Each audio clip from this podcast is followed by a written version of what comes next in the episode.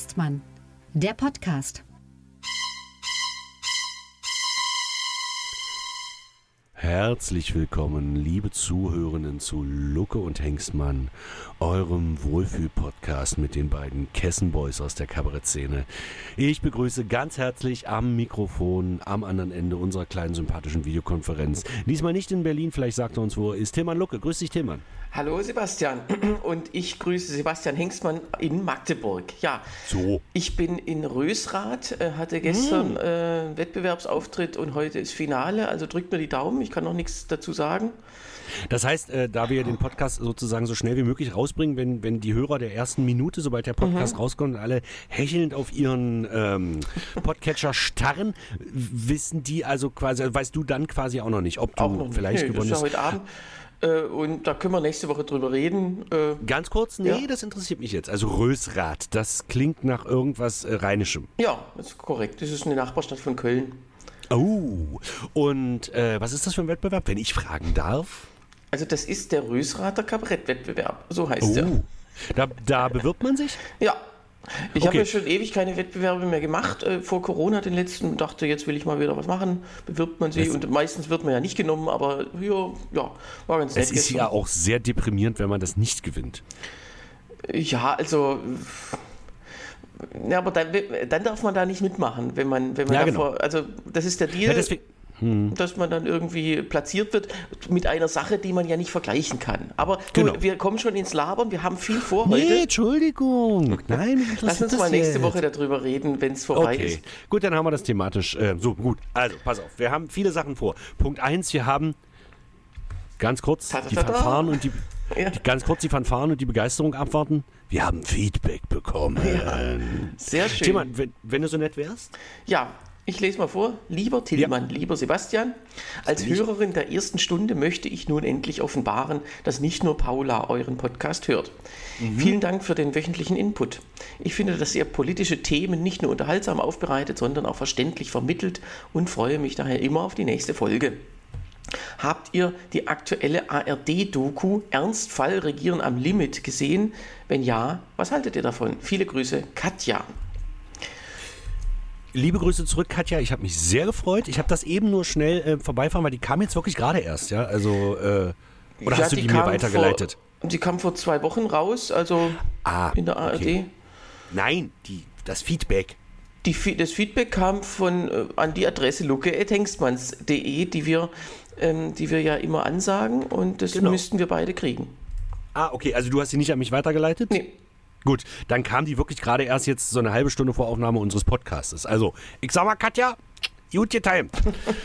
ähm, ja, ARD-Dokus. Nun muss ich wirklich dazu sagen, und Tilman, dir wird es ja ähnlich gehen, wobei ähm, du hast wahrscheinlich unter ein bisschen mehr Tagesfreizeit zu leiden äh, wie ich, weil äh, du dich ja, und da ist die ganze Welt dir dankbar, noch nicht fortgepflanzt hast. Ähm, bei mir sind ja immer diese kleinen Menschen, die mich tagsüber beschäftigen, wenn sie dann aus der Schule wieder da sind. Ähm, dadurch komme ich, und abends steht man halt auf der Bühne. Das heißt, ich komme sehr wenig dazu, sowas zu gucken. Aber sowas interessiert mich brennend. Mhm. Hast du es gesehen? Ich habe es gesehen, gleich, äh, gleich vor der Ausstrahlung schon im Internet und so weiter. Eben also gleich, zack, schnell reingeguckt. genau, also äh, das ist äh, äh, eine dreiteilige Doku von Stefan Lambi. Der ist ja dafür bekannt, dass er regelmäßig solche, sagen wir mal, so, so Premium-Dokus macht, also wirklich, mhm. äh, die dann Aufsehen erregen, äh, weil er sehr nah dran ist an, an den handelnden Personen. Jetzt geht es um zwei Jahre Ampelkoalition, vor allem mit dem großen äh, Thema äh, Putin. Putin, genau. Und er hat eben die handelnden Personen vor allem aus der Regierungskoalition, also tatsächlich nicht so sehr aus der Opposition, ähm, dann interviewt, äh, über, über eben über zwei Jahre hinweg immer wieder an, am Rand auch von zum Beispiel von Regierungsflügen oder von, also wenn mal was flog. Ähm, oder äh, irgendwie äh, dann immer so kurz rausgezogen und sich mit denen, also die kennen den ja ganz gut, äh, Scholz und so, und, und da vertrauen die dem auch und, und sagen, ja, jetzt in diesem Moment bewegt mich das und das. Und es ist natürlich immer klar, äh, das ist eine Langzeit-Doku, sodass man nicht äh, weiß, was dann draus wird. Und das hat er auch für, für, für, die vergangene Bundestagswahl, also für den Wahlkampf zum Beispiel gemacht. Also es ist eigentlich alles, was er macht, ist sehr zu empfehlen. Und äh, ja, deswegen Schön. muss man sagen, äh, interessante Einblicke. Also vieles weiß man ja schon, aber wenn die dann auch sagen, ja, da habe ich mich so und so gefühlt. Klar, wenn zum Beispiel Habeck erzählt, dass er äh, am Tag vor dem Kriegsbeginn, am Abend, der war dann noch irgendwo bei einer Konferenz. Saufen? Nein, nein, nein, aber plötzlich nimmt ihn die US-Handelsministerin, die zufällig gerade in Europa war oder in Berlin, nimmt ihn so zur Seite und sagt, hör mal, unsere Geheimdienste äh, sagen, dass es morgen, dass es nachher losgeht. So. Und da hat Habeck gesagt, unsere Geheimdienste sagen das nicht. ja, genau, so, so war es ja. Äh, unser Geheimdienstchef Ja. war ja sogar in Kiew an dem Tag und dann sagt die ukrainische Regierung zu, zu ihm, ja sorry, also jetzt können wir uns um deine Sicherheit leider nicht mehr kümmern. Ja. Äh, der musste dann irgendwie heim über Umwege, aber es hat auch geklappt. Immerhin hat er keinen Teppich mitgenommen. Ich finde das halt total lustig, das hat Gregor Gysi mal erzählt. Das war so Anfang der 90er Jahre, wo er wirklich überall verhasst war. Gerade im Westen hat er so Wahlkampf für die Linkspartei macht. Dann war er in irgendeinem Ort, hat er nicht gesagt. So eine mittlere Großstadt. Und da hat denn der Polizeichef zu ihm gesagt, ähm, so Herr Gysi, passen auf, äh, fahren jetzt hier raus, so, fahren immer dem hinterher. Und an der Stadtgrenze, da drehen dann die Motorräder um und die Eskorte ist vorbei, weil das geht mich ja nichts mehr an. mhm äh, sagt der, äh, ist aber nett, dass sie mich um so, so, dass sie sich so um meine Sicherheit sorgen. Sagt der, nee, passen Sie mal auf, ich bin politisch überhaupt nicht mit Ihnen auf einer Linie, ich kann Sie nicht leiden und mir ist es scheißegal, wenn außerhalb meiner Stadt Ihnen jemand eine Kugel in den Kopf jagt, aber nicht in meiner Stadt. Egal. Ja. Ähm, was ich damit sagen will, also diese, diese Doku ist wirklich äh, sozusagen ergebnisoffen gedreht worden. Die ist in keinster Weise tendenziös, die ist in Ja. keinster Weise äh, Na, ähm, genau, also wie man es halt so macht als Dokumentarfilmer, wenn man eben eine, also eine Langzeitdoku kann man ja nur ergebnisoffen machen. Man weiß ja nicht, was jetzt sein wird in, Genau. vor, vor zwei Jahren. Und, ähm, und da, das hat er eben schon x-mal gemacht mit, mit aktuellen Regierungen. Äh, Und äh, deswegen, man, man nimmt einfach alles aus, was man hat, hat am Ende 300 Stunden Material und, und schaut, was Dann- es und dann ja- schneidet man das zusammen. Weißt du, es gab ja auch, damals war ja noch Corona, und da wurde Karl Lauterbach auch mal interviewt, aber der fällt so ein bisschen hinten runter, weil das Thema Gott sei Dank. ja dann jetzt nicht so äh, äh, wichtig war da für die, also als der Krieg kam, war das ja mit einem Schlag dann plötzlich weg. Und du weißt, was ich gemacht habe, während du das erzählt hast? Du hast eine Shownote gebastelt. Äh, Richtig. Und deswegen äh, kann man das Also wenn dich das interessiert, ich werde es mir vielleicht auf jeden Fall noch reintun. Ich glaube nicht, dass ich dazu komme. Ich, ich schaffe es ja nicht mal, diesen bescheuerten Valomaten zu machen. Egal. Ähm, vielleicht nächste Woche. Äh, Habe ich in, unten in Shownotes ähm, auf jeden Fall verlinkt. Gut, Ja. dann äh, Also kommen vielen jetzt zu Dank meiner... für die Frage, Katja. Das ist Sehr immer äh, schön, wenn wir auch Themen von außen kriegen, Genau. ähm, weil äh, man will ja auch über Sachen reden, die die Leute interessieren. So. Fühlt euch inspiriert, äh, selbst zu schreiben. Wohin sage ich am Ende des Podcasts nochmal an. Jetzt kommen wir zu meiner Lieblingskategorie. Ich bin kurz davor, einen Trenner zu bauen, einen Jingle dafür. Und zwar, Tillmann hat Korrekturen und oder muss etwas nachreichen. Genau. Pling. Beides. Äh, erstens habe ich also diese seltsame BRICS-Staatenkonstellation, die sich jetzt erweitern will, habe ich äh, falsch benannt. Also ich habe, also statt Sudan habe ich, nee, also ich habe Sudan gesagt, äh, ich meinte aber Äthiopien. Also nicht ich meinte es, aber ich wusste es einfach nicht. Aber tatsächlich ähm, ist Äthiopien jetzt äh, als, ja, man, man hört ja so viel von der großen Macht Äthiopiens, also äh, die müssen jetzt unbedingt da mitmachen in diesem Nee, das ist richtig. sehr antidemokratischen Staatenbund. Da passen die also auch wunderbar rein. Und sind ja eine aufstrebende Weltmacht. Ne? Genau. Na, ganz, ganz ehrlich, äh, ganz ohne Ironie, Äthiopien ist, äh, ist ja eins der paar ältesten Länder der Weltgeschichte, weil die, hat- die hatten ja immer schon ihr Kaiserreich. Ähm, st angeblich stammte der letzte Kaiser ja auch von Salomon ab, äh, dem äh, jüdischen König. Also das ist wirklich äh, eine sehr alte Dynastie und Äthiopien war nie kolonisiert, außer im, äh, in der italienischen Zeit im, im 20. Jahrhundert, aber jetzt nicht so, dass man sich den Kontinent, wie man es mit allen anderen, fast allen anderen Ländern gemacht hat, im äh, 19. Jahrhundert irgendwie so einverleibt hat. Also Äthiopien war immer, äh, ist tatsächlich äh, immer schon gemessen an Afrika immer eine Weltmacht gewesen. Krass.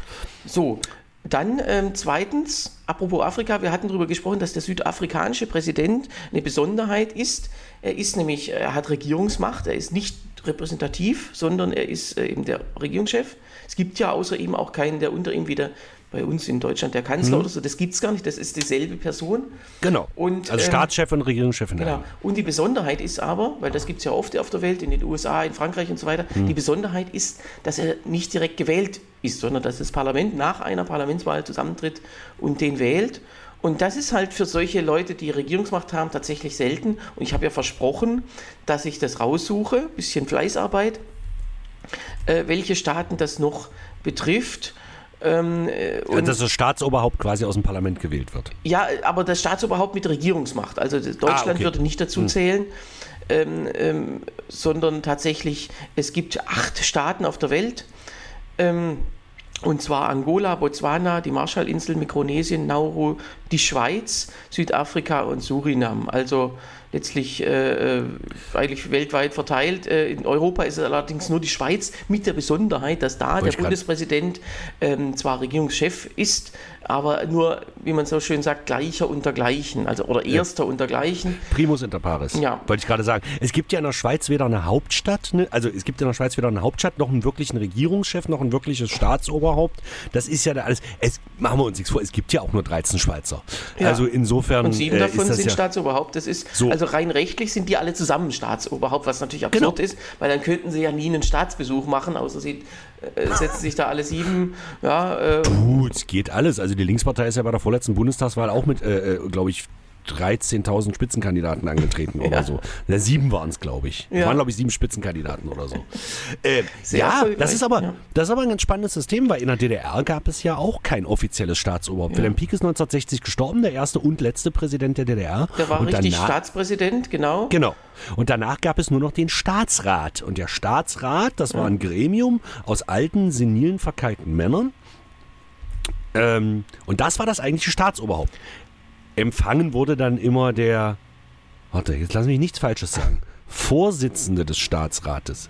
Was ja lustigerweise, Ulbricht haben sie ja 71 abgesägt und dann wurde Erich Honecker, äh, wurde ja dann nicht äh, der Klops der Klöpse, sondern er blieb weiter General, also noch erster Sekretär, dann aber später Generalsekretär äh, des Zentralkomitees der Sozialistischen Einheitspartei Deutschlands. Vorsitzender des Staatsrates wurde dann aber ein gewisser Willi Stoff. Genau. Aber äh, Ulbricht war bis zu seinem Tod selbst noch Staatsratsvorsitzender. Also die zwei Ach, Jahre, echt, ja? 71 bis 73, Ah, ja, durfte er okay. da einfach, da hat er dann wirklich nur repräsentiert.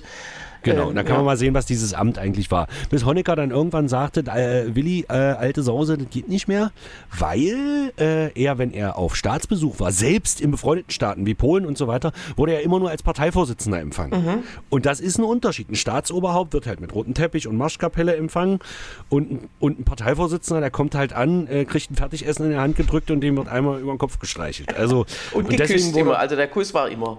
Äh, den Wo der Kuss kriegen- war, ne? Den kriegen immer alle, ja. Ja, ja, kriegten. ja Ich weiß gar nicht, ob es heute das, ich weiß nicht, ich ob denke, wenn Sarah Wagenknecht mit Putin einen Staatsbesuch macht, dann gibt es auch ordentlich auf die Fresse. Ja, gut, aber die Frage ist wie.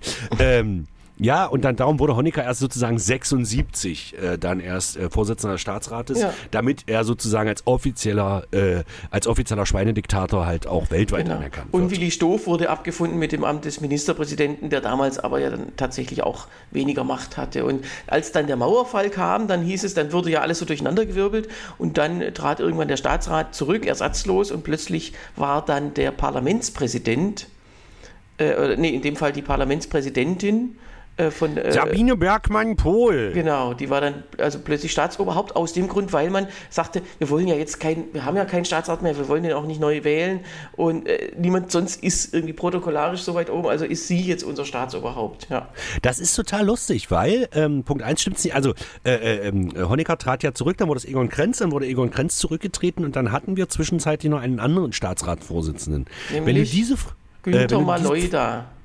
Nein, Nee. Manfred Gerlach. Manfred Gerler. Maloida war Parlamentspräsident, genau. Genau. Äh, und Manfred Gerlach, an den erinnert sich kein Mensch mehr. Genau. Warum auch? Also das war, verstehst du, das war ein Amt, was unwichtiger und uninteressanter ist als das Amt des Bundestagspräsidenten. Aber er war tatsächlich auch, äh, ähm, äh, es gab eine, einen Tag, wo er richtig groß war, nämlich äh, beim Treffen mit, als, als äh, François Mitterrand im Dezember 1989 noch einen Staatsbesuch gemacht hat in Ostberlin. Mit dem Ziel, die Wiedervereinigung zu verhindern. Der war ja erst ein Dagegen, großer Gegner genau. und hat gesagt, so jetzt besuche ich den und mache den noch groß und den kannte keine Sau. Hm. Äh, und ähm, äh, das war so Äh. der große Moment im Leben des Manfred Gerlach. Ich finde ich sowieso total spannend, weil uns dieser kleine geschichtliche Exkurs äh, gestartet ist, dass ja im Prinzip alle dagegen waren. Ja, also äh, Mitterrand war dagegen, die Thatcher war dagegen. Äh, Die Italiener, glaube, die Polen waren dagegen. Na gut, aber es geht jetzt halt um die, um die, um die vier Mächte. Mhm. Die Sowjetunion war sowieso dagegen, logischerweise. Ich glaube nur Bush und ich glaube auch Bush war nicht wirklich Doch, doch. dafür. Der war der war der als einziger wirklich dafür, ja. Ja. Hm. Genau, und, und weil, weil seine die, ganze die, Regierung, sein Außenminister Baker vor allem. Hm. Äh, genau, und das äh, ging dann, also das ist ja wirklich spannende Diplomatiegeschichte, wie das dann über Monate hinweg immer weiter bröckelte und plötzlich waren alle dafür. Nein, nein, nein, nein. Das war Helmut Kohl ganz alleine in der Strickjacke mit Michael Gorbatschow. Da, Alter, wenn du die Fotos heute siehst, ich könnte reinkotzen. Egal. So, das egal. ist lange her. Äh, also wir haben, wie gesagt, diese acht Staaten mit einem Staatsoberhaupt, das äh, Macht hat, aber nicht gewählt ist. Dann haben wir noch drei Sonderfälle, wie du sagst, also kommunistische Einparteienländer, China und Kuba.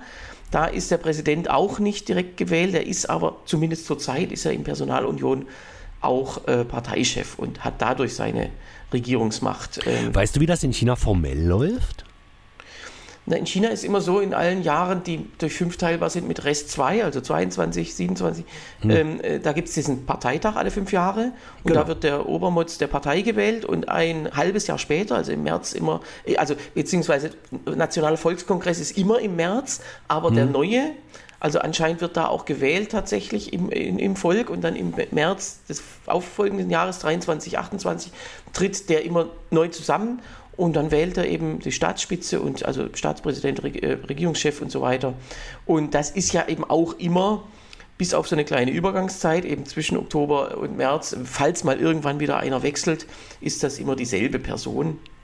Also zum Beispiel als Xi gewählt wurde 2012 erst zum Parteichef und dann war aber noch Hu, Hu ist Hu, ähm, bis März äh, Staatspräsident. Ja. Mhm. Der jetzt neulich ja, beim letzten Parteitag wurde der ja so weggeführt der Hu. Äh, aber das hätte er sich vorher aussuchen können, dass man in einer, in einer Diktatur besser nicht ehemaliger Staatschef ist. ja. Ist halt irgendwie Pech. Naja, das hat ja äh, ähm, die, die, die letzte äh, große Diktatur äh, innerhalb äh, der Europäischen Union, also zumindest die da drin liegt, nämlich der Vatikan, hat das ja auch hingekriegt. Die mussten ja auch Papst Benedikt mehr oder weniger entsorgen. Oder genau. dann Kardinal Ratzinger. Er wurde ja dann wieder Kardinal Ratzinger. Genau, und da sind wir ja schon, schon beim nächsten großen äh, Großthema. König äh, der Überleitungen, Frank Elzner Moderationsschule. ja, und zwar der Papst. Äh, mein, meine große Prognose ist ja, dass er äh, zurücktritt. Äh, das glaube ich immer noch, aber ich habe jetzt meine Prognose um über ein Jahr verschoben. Okay, Tillmann. Lass uns bitte in deinen verwirrten Kopf hineinschauen. Genau. Also es ist ja so, der Papst wird gewählt von den Kardinälen. Allerdings nicht von allen, sondern von denen, die unter 80 Jahre sind. Und zwar am Tag vor Beginn der Sedisvakanz. Also, von allen Kardinälen, ja. die unter 80 sind. Genau, also von allen beiden. Ja, so. Von allen, die halt an dem Tag der, des Be vor Beginn der Sedisvakanz, also wenn ein Papst stirbt oder zurücktritt, an dem Tag, dann rechnet man einen Tag zurück also wer genau an dem Tag Geburtstag hat, der wird noch mitgezählt als unter 80-Jähriger. So. Und die zählt man und die wählen den Papst. So, jetzt gab es aber schon aus den 60er Jahren von Paul VI. ein Dekret, weil es, also die Kardinalsernennung, ähm, die, die, die ufert immer ein bisschen weiter aus. Also ähm, es gibt immer mehr Kardinäle und jetzt diese Woche kam auch die Meldung aus dem Vatikan, die rote Seide wird knapp. genau. Wir haben nicht mehr genug Platz. Wir können jetzt keinen Kardinal mehr ernennen. Jetzt gibt Platz mehr auf Papier.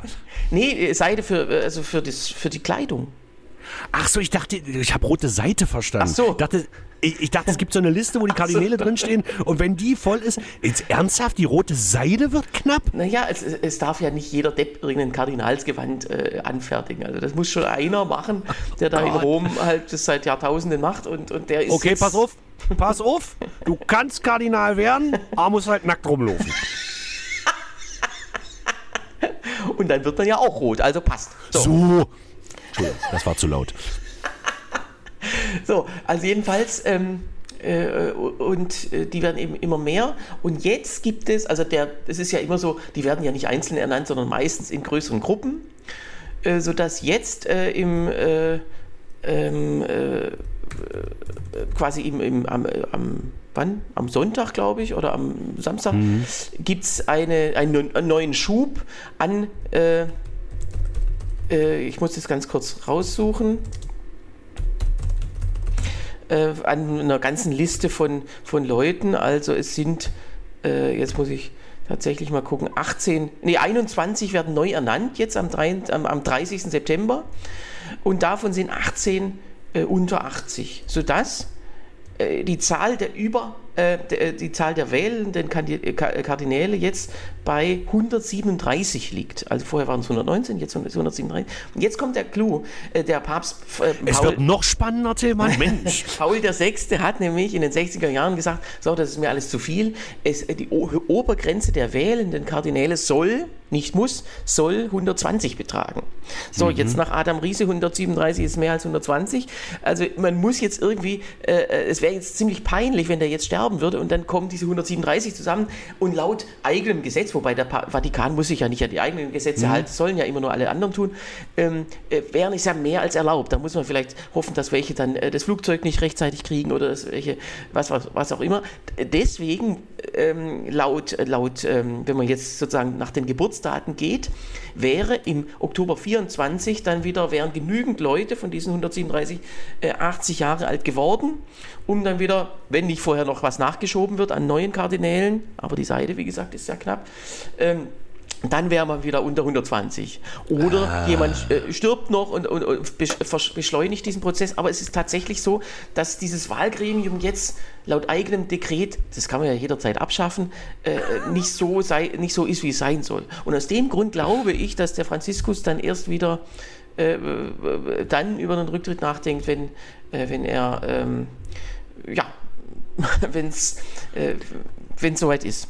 Also pass auf, ähm, das ist ja alles wahnsinnig spannend, was du da erzählst. Ja. Ich muss ganz dazu sagen, mich interessiert sowas wirklich. Ich liebe sowas. Aber, ich weiß. also stellt man sich das jetzt vor. Da sitzt dieser arme Franziskus, äh, also Jorge Mario Bergoglio oder mhm. so ähnlich heißt er ja wirklich, sitzt da irgendwo da in seiner Residenz, äh, schifft sich permanent, äh, in seinem Rollstuhl schifft sich permanent ein, weil er seine, seinen Schließmuskel nicht mehr unter Kontrolle hat. Richtig laufen kann er ja auch nicht mehr.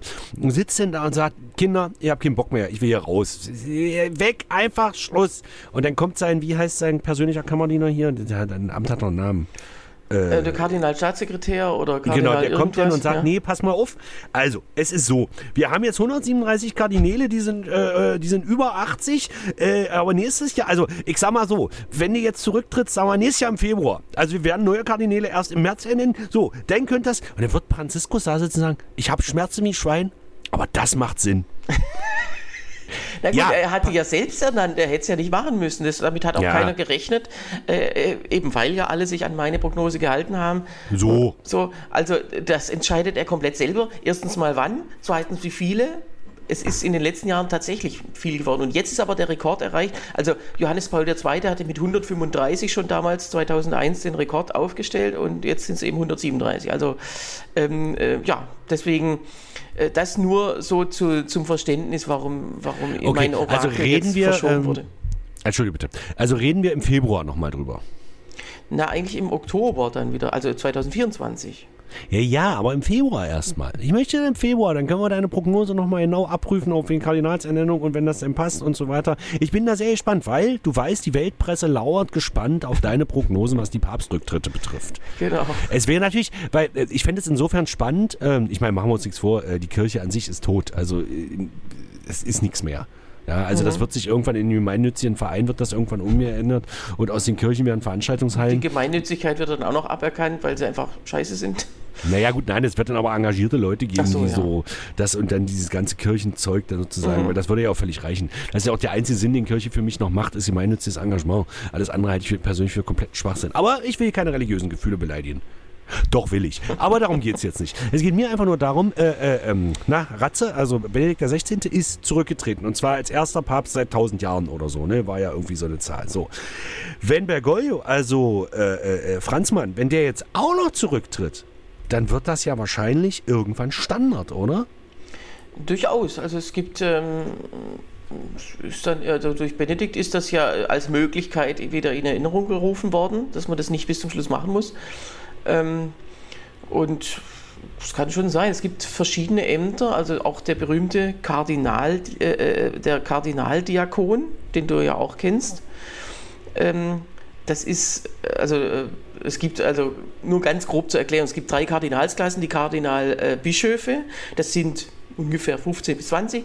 Dann gibt es die größte Klasse der Kardinäle, sind die Kardinalpriester und die kleinste, so die unwichtigsten, die Nebenfiguren sind die Kardinaldiakone und die werden jeweils nach Dienstalter aufgestuft. Also der, der am frühesten ernannt wurde und noch lebt, ist der Kardinal Protodiakon. Und der hat die Funktion, die kennt man auch. Das ist der Typ, der auf den Balkon tritt und dann auf Latein äh, äh Annuncio vobis äh, magnum gaudium ähm, äh, habemus papa. Das ist der Typ. Also sozusagen mhm. der, der, der wichtigste von den Unwichtigen, der hat diese Rolle. Das ist ja eine Rolle, die uns beiden auch sehr gut äh, bekannt ist. Ne? Ja, also äh, das ist immer der, äh, der einer der Hauptpromis und der muss dann immer den versuchen, den Papstnamen richtig auszusprechen. Da gibt es eine schöne kleine Story von 1978 ähm, äh, äh, bei der Wahl von Johannes Paul II., der heißt ja Wojtyła auf Polnisch mhm. und äh, die, Pro, die Kardinalprotodiakone sind ja meistens Italiener und äh, natürlich, den kannte keiner im äh, Kollegium, den haben ein paar gewählt, eben zwei Drittel, aber die, äh, irgendwie, wer, wer ist das? So. Und dann hat sich dieser Typ erkundigt, ja, wen muss ich jetzt ankündigen? Und er hat äh, einen Kardinal Bottiglia gesucht, was Flasche auf Deutsch heißt. Also, zum Glück hat er den dann nicht so ausgerufen. Also, äh, was wollte ich äh, jetzt sagen? Ich weiß es nicht, Tillmann. Ich bin genauso gespannt wie du, was du gleich sagen wirst. Ähm, es ging um den Kardinalsdiakon. Irgendwas. Kardinal Protodiakon, der irgendwie halt das immer ausruft. Okay, äh, da wir gerade von unwichtigen Dingen reden, wenn so. ich vielleicht elegant zum nächsten Thema überleiten ja, gern, würde. Gern. Äh, unser bester Freund ist ja neuerdings Carsten Linnemann, das muss man ja einfach mal sagen. Und Carsten Linnemann hat sich ja jetzt hingestellt und hat im Prinzip, muss man einfach sagen, er hat die CDU neu erfunden. Also es geht jetzt voran, die AfD ist tot. Mhm. Das wissen wir jetzt. Denn die CDU hat ein neues Logo. Hast du es vor Augen, Tillmann? Ja. Gut. Weil, ich äh, habe es mir schon in die Augen reinlasern lassen, so toll so, finde ich das. Für alle, die es nicht interessiert, es steht natürlich in den Shownotes, da ist ein kleines vergleichendes Bild, altes CDU-Logo, neues CDU-Logo. So, was mich total, also was ich erstmal total krass finde, ehe wir jetzt über die perversen Sachen reden, endlich ist das Logo der CDU schwarz. Das hat mich schon als Kind, hat mich das genervt, dass das Logo der Schwarzen rot war. Ich mhm. habe es nicht verstanden. Also, bei der, gut, bei der SPD ist es ja eigentlich weiß, weil da ist ja der mhm. Hintergrund rot. Und, und dann, äh, das, die Buchstaben SPD sind ja weiß, wobei es aber auch Logos gibt, wo wirklich die Buchstaben rot sind. Aber bei der CDU ist das Logo die Buchstaben rot. Ja, das habe ich nie Logo verstanden. ist ja ein großes Wort. Es waren ja früher immer nur diese drei Buchstaben in einer bestimmten Schriftart. Also ja, dieses genau. Trotzdem, kursive CDU, dieses dicke C. Hm. Also, und die waren halt ja tatsächlich, in, in, in, wenn es dann in der Tagesschau kam, äh, das Logo, dann war es immer rot, ja. Stimmt, ich habe mich das nie gefragt, weil ich dachte. Also, bei ging das auf den Sack, weil, weil das waren ja die Schwarzen. Wieso haben die ein rotes Logo? Okay, das ist das eine Ding. Das nächste Ding ist jetzt Türkis. Der Hintergrund ist jetzt Türkis. Was wollte uns Carsten Linnemann damit sagen? Ehrlich gesagt, also ganz ehrlich muss man sagen, äh, äh wie viele Farben gibt es denn noch? Wie viele sind verfügbar? Also die CDU hat es ja früher auch mal mit Orange probiert. Vor ungefähr zehn Jahren war sie, war sie Orange. Stimmt. So ein bisschen wie das ZDF damals, was ja genau. auch kein Zufall war. Genau. Dann wurde ja auch der Regierungssprecher Steffen Seibert, äh, auch also der vorher die Heute-Sendung gemacht hat, wurde ja auch endlich amtlicher Regierungssprecher, nicht nur inoffiziell. ähm, aber das ZDF ist ja heute gar nicht mehr so, seltsamerweise. Genau. Und deswegen ja, haben sie gesagt, ja, dann nehmen wir eure Farbe auch nicht mehr. Gut.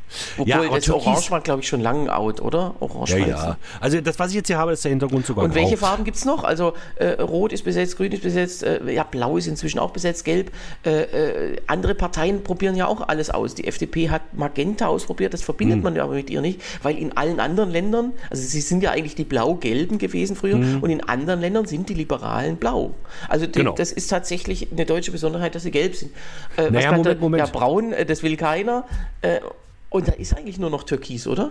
Naja, Moment. Ähm, das Problem ist, die AfD hat sich ja tatsächlich auch eigentlich mal als liberale Partei gegründet. Das darf man bitte nicht vergessen. Mhm. Das waren Wirtschaftsliberale. Ja, also wirklich, also Lucke und, und Adam und auch Gauland letztendlich waren eigentlich Wirtschaftsliberale. Das sollte mal eine liberale Partei werden. Und die haben ja wirklich auch die Heute Show, das weiß ich noch, 2013, als äh, in dieser wunderschönen Nacht, als klar war, die FDP fliegt aus dem Bundestag raus, ist ja Lutz van der Horst tatsächlich hin zu, äh, äh ich will mal, Bernd, doch Bernd Lucke, er ist nicht Björn Lucke. Da muss man aufpassen bei der AfD. Bernd hat ihm einen Blumenstrauß in die Hand gedrückt und gesagt, möchten Sie unsere neue FDP werden? Und äh, ja, so war es halt. Nein, das Problem von dem Türkis, was ich habe, das ist so bewusst flippig. So, wo ich so denke, nee, ihr seid die CDU. Und auch wenn ihr euch jetzt in den letzten 20 Jahren extrem verändert habt und eigentlich für nichts mehr steht, aber ihr steht für alte, weiße Männer. Und zwar, Und ich, ja, sag. und zwar so ähnlich wie die AfD. Nicht ganz so extrem, aber ihr steht für alte, weiße Männer.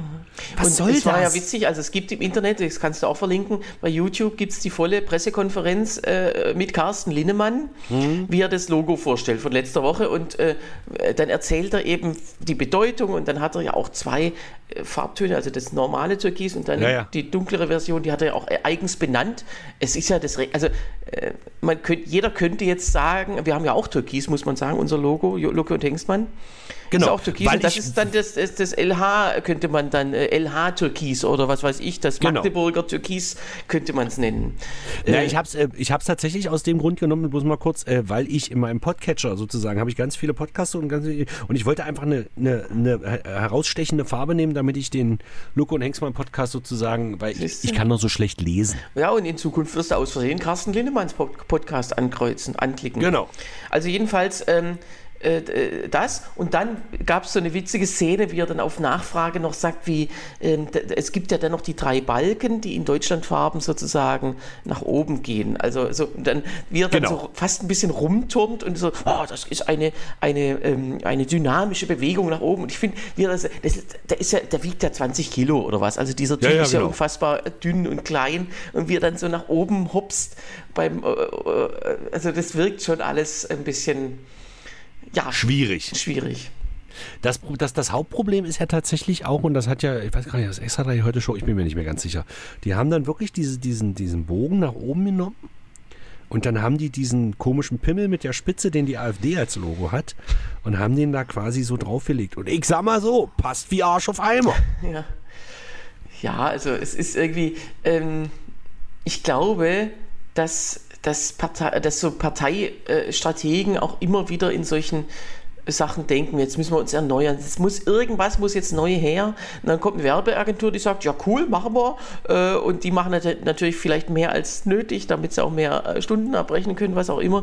Und Genau. am Ende wird man halt so zugeballert als Partei mit so einem Werbekram äh, und braucht es eigentlich in dem Maße nicht. Es gibt natürlich schon Sachen, wo man sagt, also gerade wenn so wieder Wahlen, Landtagswahlen oder, oder so sind und meistens die Plakate, also äh, ich glaube am gruseligsten macht immer die SPD ihre Plakate oder am unvorteilhaftesten, weil sie dann auch immer Ja, so, weil die ihre Politiker darauf abbilden. ja, das auch. Und die sind ja, wenn sie nicht so schön sind, und meistens ist dann auch schlecht belichtet oder auch schlecht ausgeschnitten. Weißt du, wenn jemand einen Bart hat, da muss man natürlich jeden Fussel einzeln, das ist halt so, ausschneiden. Wenn man dazu zu faul ist, sieht es scheiße aus. Und also so Gruselfigur oder ja, Wolfgang Thierse auf dem Plakat, das ist ja wirklich eine Gruselvorstellung. An sich schon unschön. Genau, und äh, weißt du, das sind für mich aber normale Parteien. So, das will ich haben als Wähler.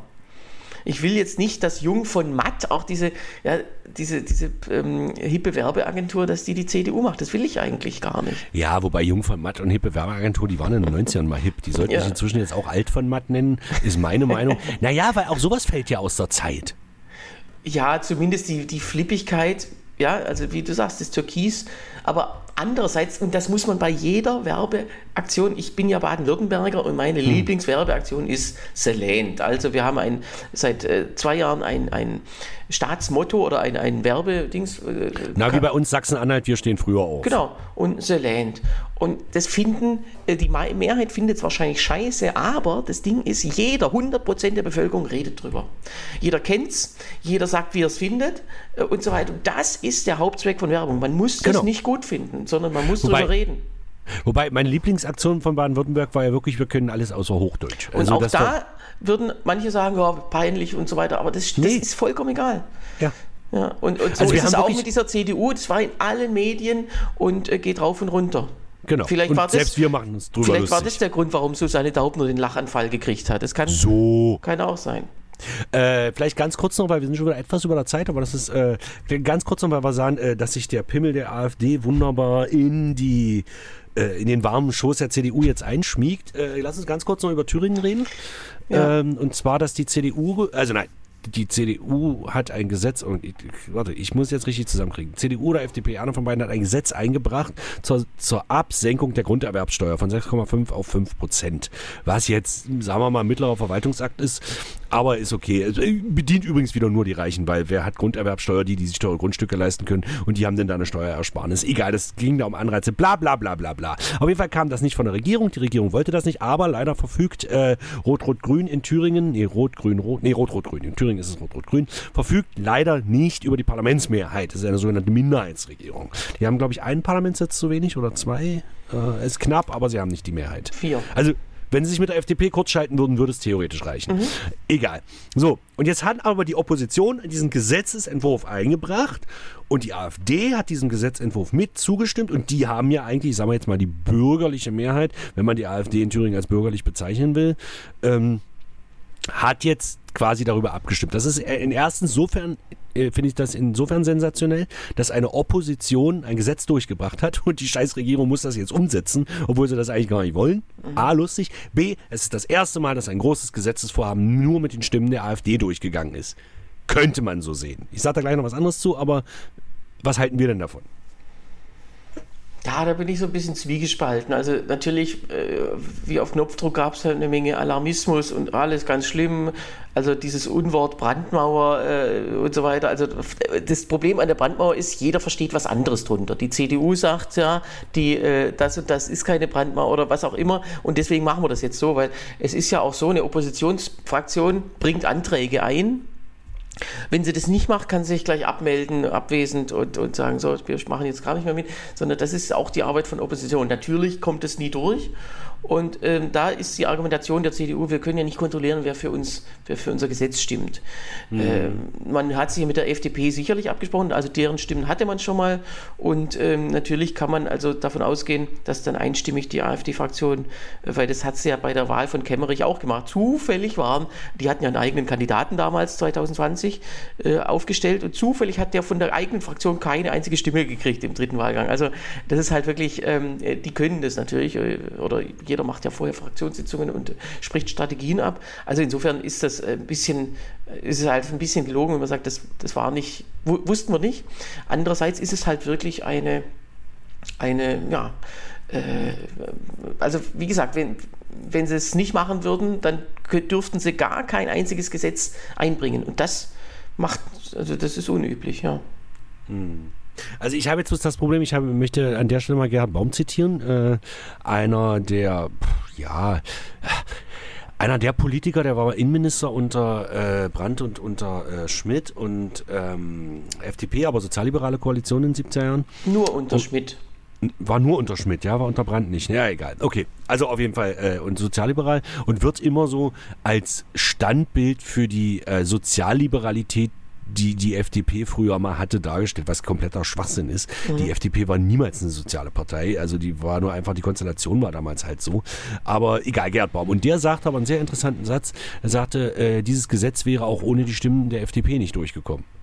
Also man sollte nicht immer nur auf die AfD rumschimpfen. Die FDP hat ja auch zugestimmt. Die FDP hätte ja auch sagen können, nee, äh, bei aller Liebe, da stimme ich nicht mit. Also das ja. ist so eine ganz komische Konstellation. Und ähm, ähm ich finde es schlimm, also, A, finde ich es überhaupt schlimm, dass sie die Grundsteuer gesenkt haben. Ich finde das komplett schwachsinnig, weil das betrifft den kleinen Mann nicht. Und wer wirklich Politik okay. fürs Volk macht, der. Jetzt haben wir hier wieder eine kleine Sektion Linkspopulismus. Nein, also. Ja, komm, Fresse. Ja. Naja, aber es ist ja also schon, ähm, was ich gehört habe, also es ist ja bundesweit der höchste Steuersatz erstmal gewesen. Da kann man sich ja, schon ja. fragen, ist das sinnvoll? Ja, ja. Und zweitens, also wenn man, also es geht halt immer, reich, oh, Reiche besitzen irgendwas und das dürfen sie nicht. Also die müssen schikaniert werden für ihren Besitz. Also nee, es, es, geht ja um, letztlich um jeden einzelnen äh, äh, Grundstücksbesitzer. Das muss nicht mal ein Haus sein, sondern es kann ja, Grund, Grunderwerbsteuer ist ja für alles. Wenn man ein Stück Wald geerbt hat oder was auch mhm. immer, den verkaufen will. Also das ist alles, äh, äh und das ist eben nicht nur die Reichen erst erstens mal. Äh, ja, aber die sind böse. Ja, so. Gut. Okay, also wie gesagt, wir beobachten das weiter. Ähm, ich setze meine Hoffnung nach wie vor in die Wagenknecht-Partei, aber äh, ich bin auch der festen Überzeugung, dass es diese Partei nicht geben wird. Aber ich war auch der festen Überzeugung, äh, dass Putin nicht in die Ukraine einmarschiert. Das muss man jetzt immer wieder dazu sagen. Äh, aber und dass das der Papst nicht zurücktritt und damit wirst du Unrecht haben. Okay. Okay. Gut, Timmann, dann danke ich dir für dieses sehr anregende Gespräch. Ich danke der lieben Katja für das schöne Feedback. Fühlt euch bitte motiviert, weiter Feedback zu schreiben an lucke.hengstmanns.de per Mail oder kommentiert unter diese Folge auf unserer Homepage lucke.hengstmanns.de oder schreibt eine Nachricht an per WhatsApp an 0391 40 255 40. Tillmann, ich danke dir und wir hören und sehen uns nächste Woche. Vielleicht habe ich dann bis dahin auch mal den Valomaten gemacht. Genau. Ich sage das jetzt, um mich selbst ein bisschen unter Druck zu setzen. Und wir haben nächste Woche Jubiläum, 50 Folgen. Also vielen Dank für die Treue, lieber Sebastian. Äh, vielen Dank für die Treue, lieber Tillmann. Das heißt, wir machen das jetzt schon fast ein Jahr. Ja. Okay, krass. Ist die Frage, was ist das größere Jubiläum? Die 50. Folge oder die 52. Folge oder respektive 53. Folge? Na, wir hatten ja Sonderfolgen dazwischen. Das wird nicht ganz passen, aber ähm, äh, Stimmt, wir denken stimmt. uns noch eine Kleinigkeit für nächste Woche aus, versprochen. Äh, apropos Sonderfolge, äh, vielleicht schieben wir noch äh, eine Sonderfolge nach. Das ist jetzt bei uns zeitlich ein bisschen, aber es sind ja interessante Landtagswahlen. Wir werden Ja, es sehen. gut. Dann wird die bedeuten können, dass Nancy Faeser vielleicht nicht mehr Innenministerin ist. Bis dann, tschüss. Bis dann.